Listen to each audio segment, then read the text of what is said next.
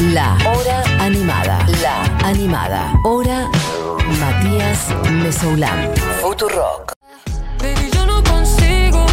uh, Bueno, lo que está sonando es la señora Chita cuando han pasado 31 minutos del mediodía en toda la República Argentina en el aire de la hora animada. Les contaba al principio del programa que mm, tenemos una nota con una persona que ya pasó por este programa el año pasado, pero bueno, ha pasado un año claramente y han pasado muchas cosas en el medio. Entre ellas, no solamente varios laburos de producción, sino también eh, el armado de la música de la serie El Reino. Y para hablar de todo eso y de muchas otras cosas más, Estamos en comunicación con Nico Cotton, a quien saludo porque me está viendo. No sé si esto está ocurriendo. Ahí Hola. está. ¿Cómo estás, Nico? ¿Todo bien? ¿Cómo estás? Acá Mati Mesoulán. Bien. ¿Todo bien? te estoy viendo la cara, es increíble. La tecnología es impresionante. Ah, pensé que era increíble mi cara. Bueno, perfecto. No, no, bueno, tu cara es hermosa. Es impresionante. La tuya ni hablar. Bueno, Gracias, eh, bueno, querido, eh, sabes que anoche estaba repasando un poquito lo que hablamos el año pasado y ya habías tirado lo de que estabas laburando en la música de la serie El Reino y ahora es una realidad. ¿Qué se siente ese laburo de fondo y después de tanto tiempo verla? Eh, realmente es un, es, es, no sé, es muy loco, porque el otro día la vimos con, co- como si fuese un espectador, ¿no? Como si fuese el espectador de- cuando estoy en el sillón de mi casa viendo series, y era muy loco como escuchar la música y decir, che, para, pero esto y lo hice yo, ¿viste? Como no enten- como que mi cabeza hizo nada. Y, y nada, estuvo, estuvo, fue un laburo hermoso, fue un laburo aparte distinto a lo que yo suelo hacer, digamos, y fue una primera experiencia donde aprendí mucho y, y eso me, me- me copó mucho también, el aprendizaje. Eh, para quien por ahí no lo tenga, lo vuelvo a aclarar. Nico Cotton, productor que ha laburado con un montón de la gente que suena en la radio, lo decíamos recién Chita, pero también conociendo Rusia, Juan Ingaramo, Woz y muchos otros artistas. Y en este caso, armando la música de una serie. Y te quiero preguntar eso, ¿cómo es meterte? O sea, no solamente armaste por ahí el track que es más reconocible, que ahora podemos charlar, con Casu de la apertura, sino también la música incidental en buena medida. ¿Cómo es ar- laburar en función de un guion, de una ficción? Y eh, para mí resultó ser muy divertido porque yo soy muy fanático de, de las pelis, ¿no? Mi, mi- mi abuela me llevaba cuando yo era muy chiquito, a- o sea, toda mi niñez, a mi, mi adolescencia, íbamos todos los sábados al cine, era como una rutina hermosa. Y íbamos a ver películas de todo tipo, ¿viste? No solo las, las comerciales, sino también, no sé, me acuerdo de ser, tener 12 años y ir a ver pelis de Woody Allen o, o cosas que quizás a un, a un niño, no sé, eh, y, y a mí me recopaba y siempre le prestaba atención mucho a la música. Y cuando me llamaron para hacer esto fue como, nada, dije, para- se habrán confundido, dije yo, se habrán equivocado de persona porque nunca hice este trabajo. Pero bueno, Marcelo Piñeiro, el director, estaba buscando como cierta sangre nueva, renovar un poco la parte musical.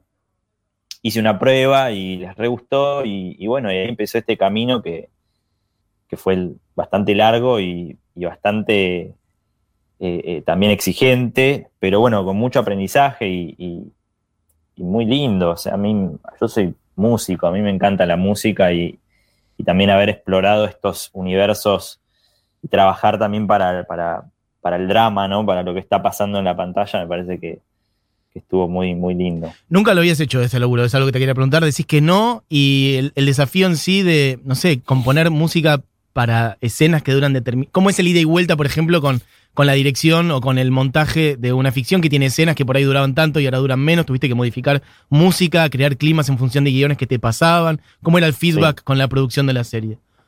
Bueno, lo primero fue leer los guiones al principio, al principio de todo. Eh, me leí toda la serie así como me la fumé, porque está eh, muy atrapante, y ahí como que me, me empecé a, a- a- a, bueno, a imaginar cierto mundo sonoro, a, a imaginarme estas cosas relacionadas con los coros de niños y como ciertas melodías medio oscuras o, o con alguna reminiscencia a lo religioso. Y, y bueno, ahí empezó el ida y vuelta con Marcelo, que, que empezamos por el leitmotiv de la serie, que a ver si se escucha, te lo puedo tocar. Bien, porque tenemos un este. despliegue técnico. ¿Qué tenés? ¿Un piano ahí?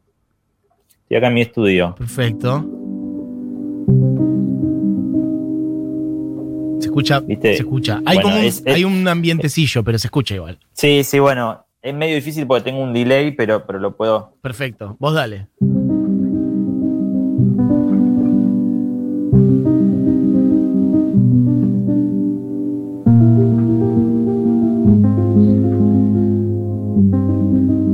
Bueno, ese, ese como leitmotiv. Sí. Tardamos un montón en encontrarlo. Suena como en, en un montón de capítulos. Sí y es como un poco el, el hilo conductor de la música y, y tardamos mucho en encontrarlo. Eh, te, te perdí, ahí está, ahí volviste. ¿Qué hiciste? ¿Les pasaste Eh, como varias versiones de ideas de esa, de esa melo? ¿Cómo, cómo es eso? El- Claro, era como que Marcelo estaba buscando un, motivo, ¿no? Ujú. que, que- que sea característico de la serie y fue como, este no, este no, sí, uh, uh, uh, no, pero esto un poco más eh, emotivo, pero que también tenga como oscuridad. Entonces fue un camino de, de búsqueda muy, muy interesante también, porque a mí me, esa exigencia como que me llevó a, a- a, bueno, a tratar de dar lo máximo y, y nada, y quedó este que, que- que nada, que está bueno y que suena, suena bastante en la serie, está como, como bastante presente. ¿Sabes a qué me recordó? No sé si lo viste alguna vez. Hay un video que está dando vueltas ahí por YouTube, es cortito, de eh, Angelo Badalamenti contando cómo arma o cómo creó la música de Twin Peaks, o por lo menos el tema principal. Ah, y que está no ahí. Ah, ahora después te lo paso. Es una locura. Es, es como él lo muestra y empieza, él cierra los ojos. Esto, medio esto que acabas de hacer. Total, esto lo estás tirando vos. Ok, perfecto. Ojo porque después nos van a Ah, cortar todo. pero, este, y está, Ángel, él cierra los ojos y empieza a tocar el piano y cuenta que en el diálogo con Lynch, Lynch le va diciendo, es por ahí, empiezo a ver un bosque, empiezo a ver una, una piba muerta, sí, dale, dale más arriba, y como mm, em- épico. Así que nada, me recordó lo que acabas de contar. Está buenísimo, Este, está buenísimo. Y, mm, En este caso nos agarró la pandemia en el medio, entonces fue un, fue un buen momento para, para parar y para tener este, tuve la, la suerte, en- entre comillas, de tener este ida y vuelta con Marcelo, que estaba, viste, esperando un poco a ver cómo se resolvía todo el rodaje, entonces me- nos dio tiempo para nosotros hacer este, este feedback que, que estuvo buenísimo. Qué bien. Y además de la música, eso, incidental o el leitmotiv, todo lo que aparece a lo largo de distintas escenas en capítulos, está el track de la apertura, ¿no? Que lo laburaste con, Sí. con Kazu. ¿Cómo fue eso? Es un tremendo tema. Gracias, bueno, gracias. Fue, fue un accidente en realidad. A ver. Eh, un accidente porque estuvo bueno que pusieron el tema de Panchi, de Chita, eh, al principio, porque ese tema lo compusimos con Kazu, o sea, fue, Panchi se estaba juntando con Kazu y me dijo, che, ¿por qué no te sumás y tirás unas cosas ahí? Bueno, me sumé y pegamos buena onda con Kazu, y ella un día me escribe para que nos juntemos eh, nosotros Sí. a hacer música para ella. Y yo dije, bueno, dale, me encanta. Fuimos al estudio. Y claro, yo estaba tan, tan embadurnado de esta música de la serie que empecé a tirar unos, unos samples de estos, a ver si se escucha, de A estos ver. niños.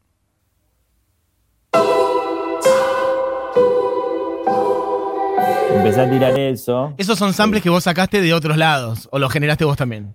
Lo generé yo te- Ah, con, una librería de, de Bien, contacts, perfecto. Como un, como un, eh, Librería de niños, unos niños virtuales. Sí, unos cantos de niños, porque a mí me, me cebó mucho la peli Los Coristas, que es una peli que a mí me encanta. No, no la, Y yo no la quería- tengo. ¿Recomendás los coristas? Los Coristas es buenísima, es- se trata de un, de un orfanato donde los niños cantan y hay un director, bueno, es espectacular, mírala. Ok. Este, y, y nada, y, y la música de esa película es muy hermosa y yo quería poner algo como de, de eso, porque como la serie tiene como esta ronda, están los niños, ¿viste? No quiero spoilear a nadie. Bien. Eh, pero bueno, nada, tenía este sample y, y empecé por ahí. Y, y Casu le, le- le encantó, ¿viste? Como que ella estaba buscando algo medio como por ahí. Y ella no tenía ni idea de la serie. Y yo tampoco tenía idea que esto iba a quedar en la serie. Mirá. Entonces, bueno, hicimos la canción, yo qué sé, me la llevo y a, y a los, no sé, a los días se la muestra a mi novia, estábamos comiendo en el celu y me dice, che, esto re puede ir para el reino. Y yo digo, ¿sabes que tenés razón? Y agarré y al toque le mandé un mensaje a Leti, que es la, una de las productoras de la serie de KS, KS Films. Ujú. eh, le dije, mira, tengo este, este track súper confidencial, no le había dicho acaso a nada, me la, me la Ah, te la jugaste, ok.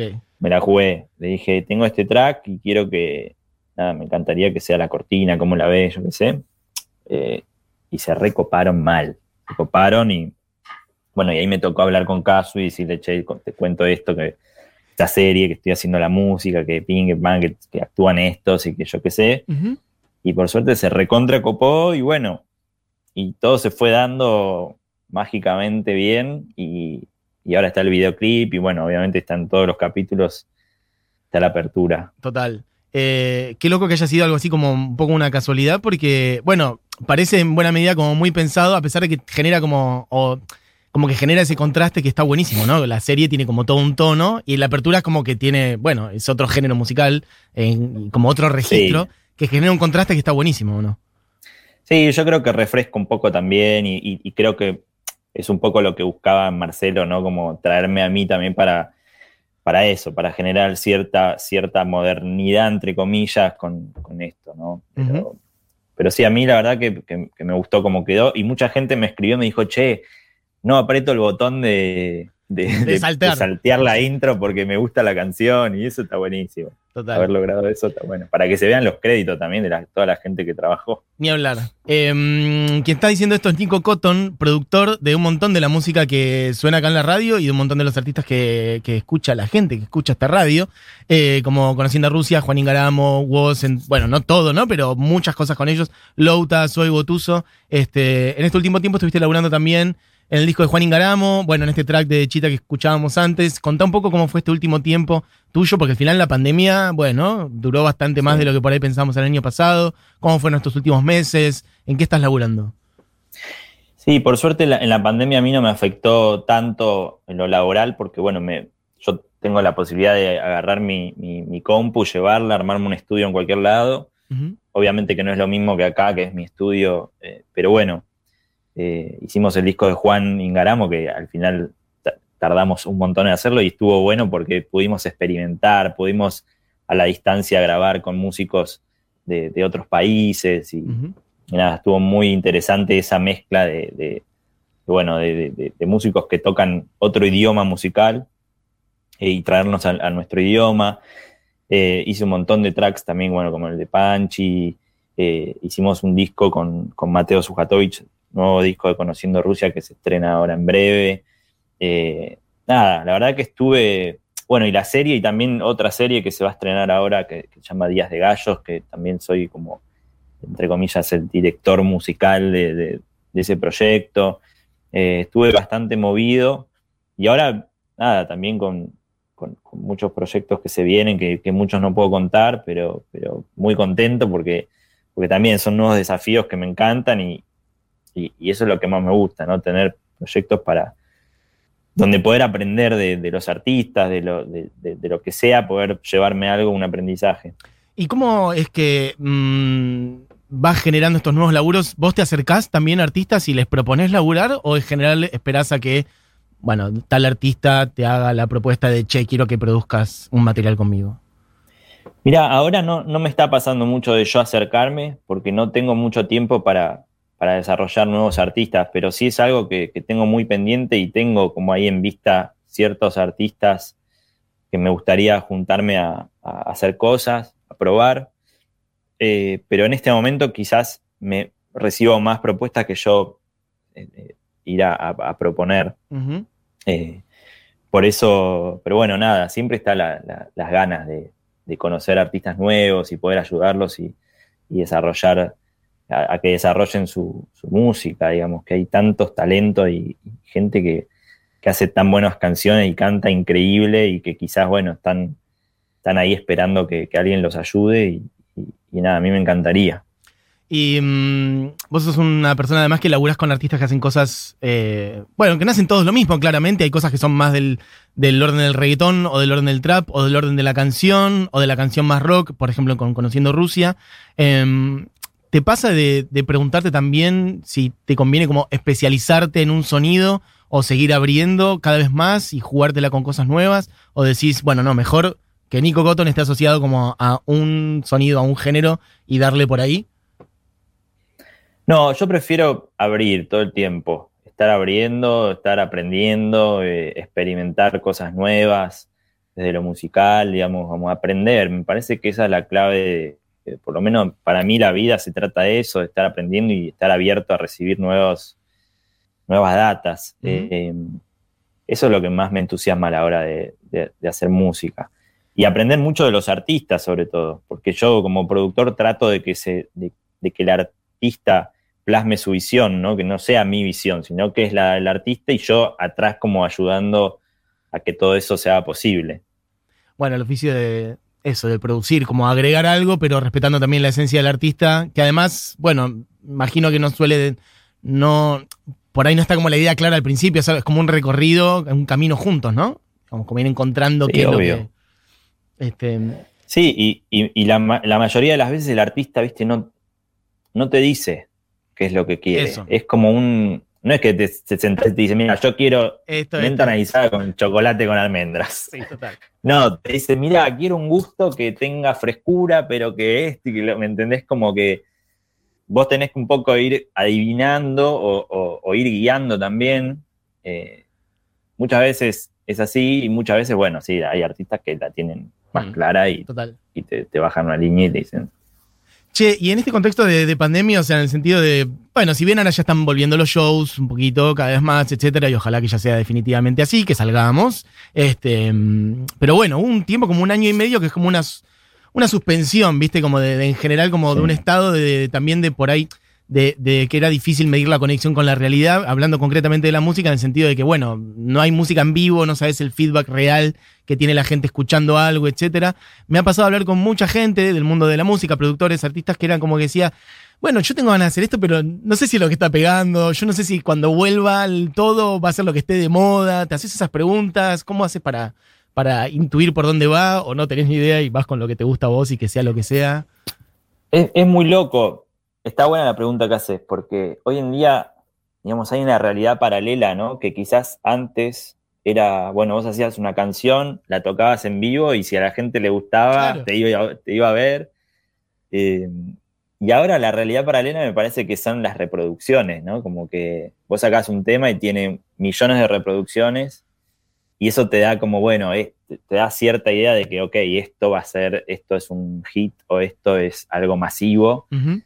Y, y- y yo tengo como una teoría de que no sé si está muy, muy claro eso, como que quizás vos tenés un super hit o super reproducciones y quizás en vivo después, quizás un- una banda o un artista que tiene menos reproducciones, quizás mete más gente Por eso, que, que eso, ¿no? Es como raro lo que Eh, está pasando. total. Por eso, las Eh, métricas no, no necesariamente representan, representan después algo de lo que pasa con el cuerpo de la gente o con sus ganas de ir a ver determinada música en vivo. Son como Tal cual. Distintas Entonces, líneas.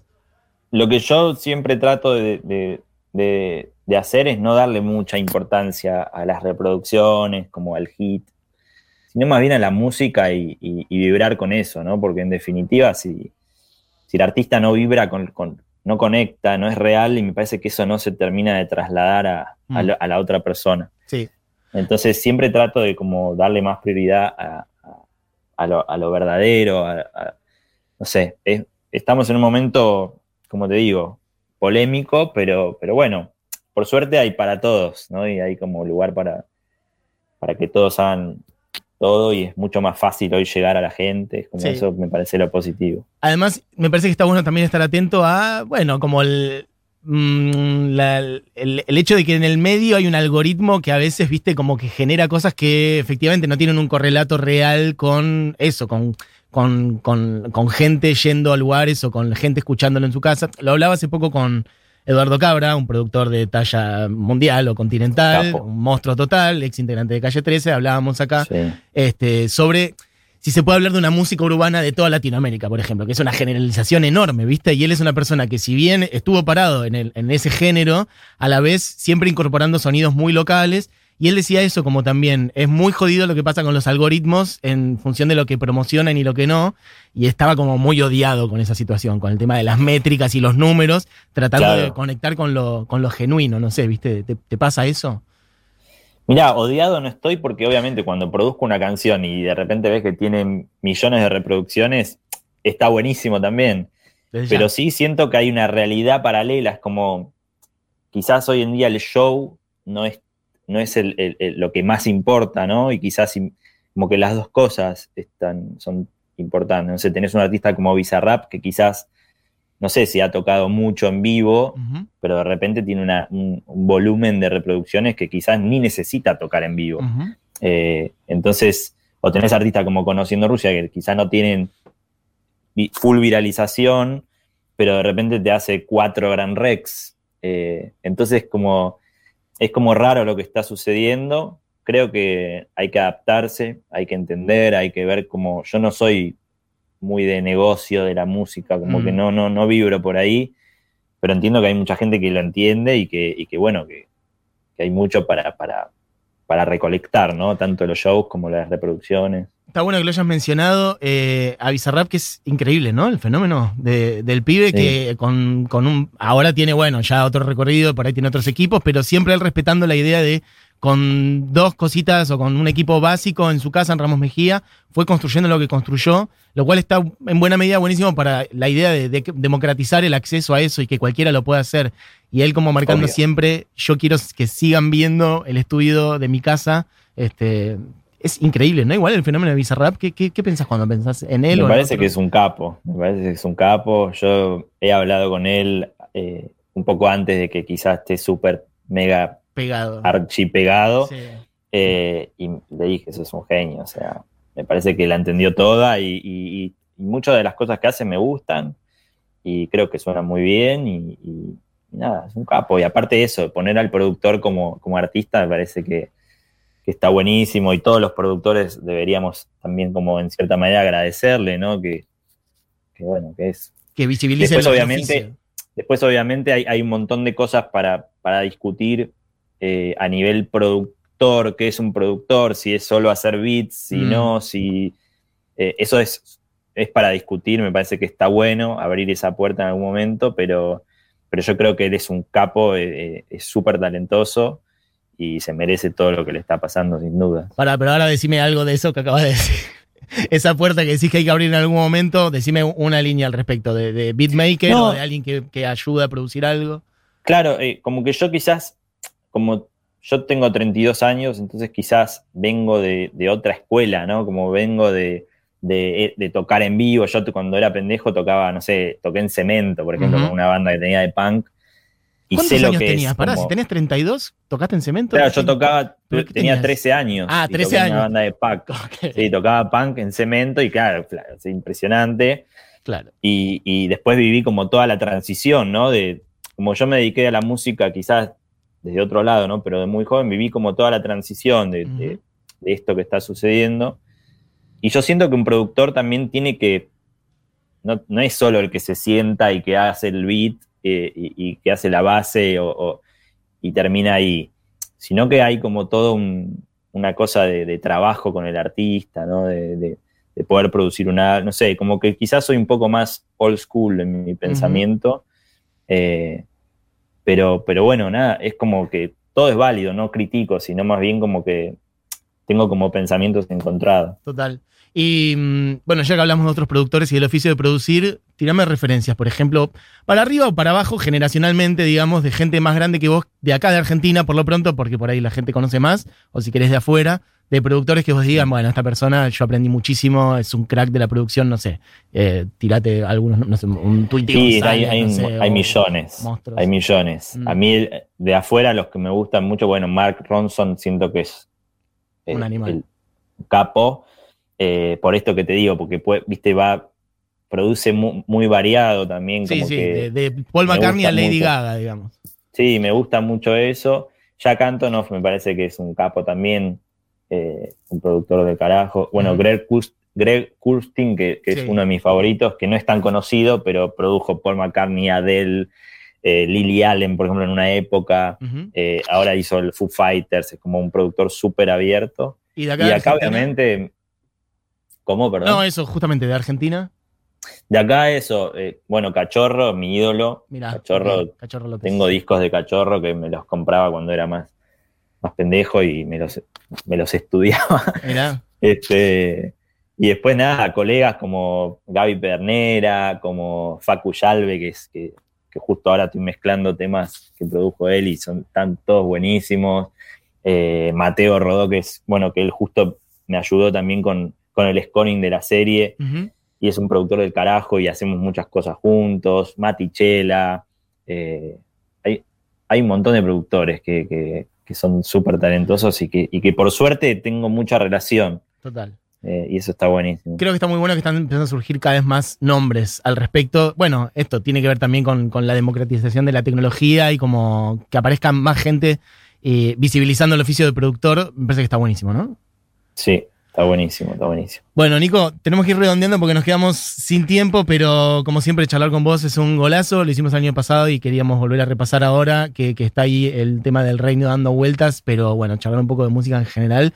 ¿Algo que quieras vender a futuro? ¿Algo que se venga pronto? Antes dijiste cositas que no podías decir, no sé, por ahí algo que sí o no, nada. Bueno, estoy vendiendo barbijos. No, mentira. No, nada. Estoy, estoy re contento con todo lo que se viene. La verdad que por ahora no puedo contar mucho más que el- lo del disco de- del ruso que, sale ahora pronto. Bien. Pero la verdad que se vienen unos proyectos súper interesantes que, que me tienen muy entusiasmado. Así que nada, ya se van a ir enterando, me imagino, De una. En algún momento. Bueno, querido, te mando un abrazo y echa la invitación para cuando vuelva un poquito todo más a la normalidad que estés por acá y charlemos más a fondo de, de música y por ahí con algún otro productor o invitado y charlar un poco más del tema que a mí me interesa un montón o con algún músico y tocar, ¿por qué no? Alguna cosita de ese tipo. De una, me encanta. Gracias, Mati. Bueno, abrazo grande. Nico Cotton Nos pasando chau chau.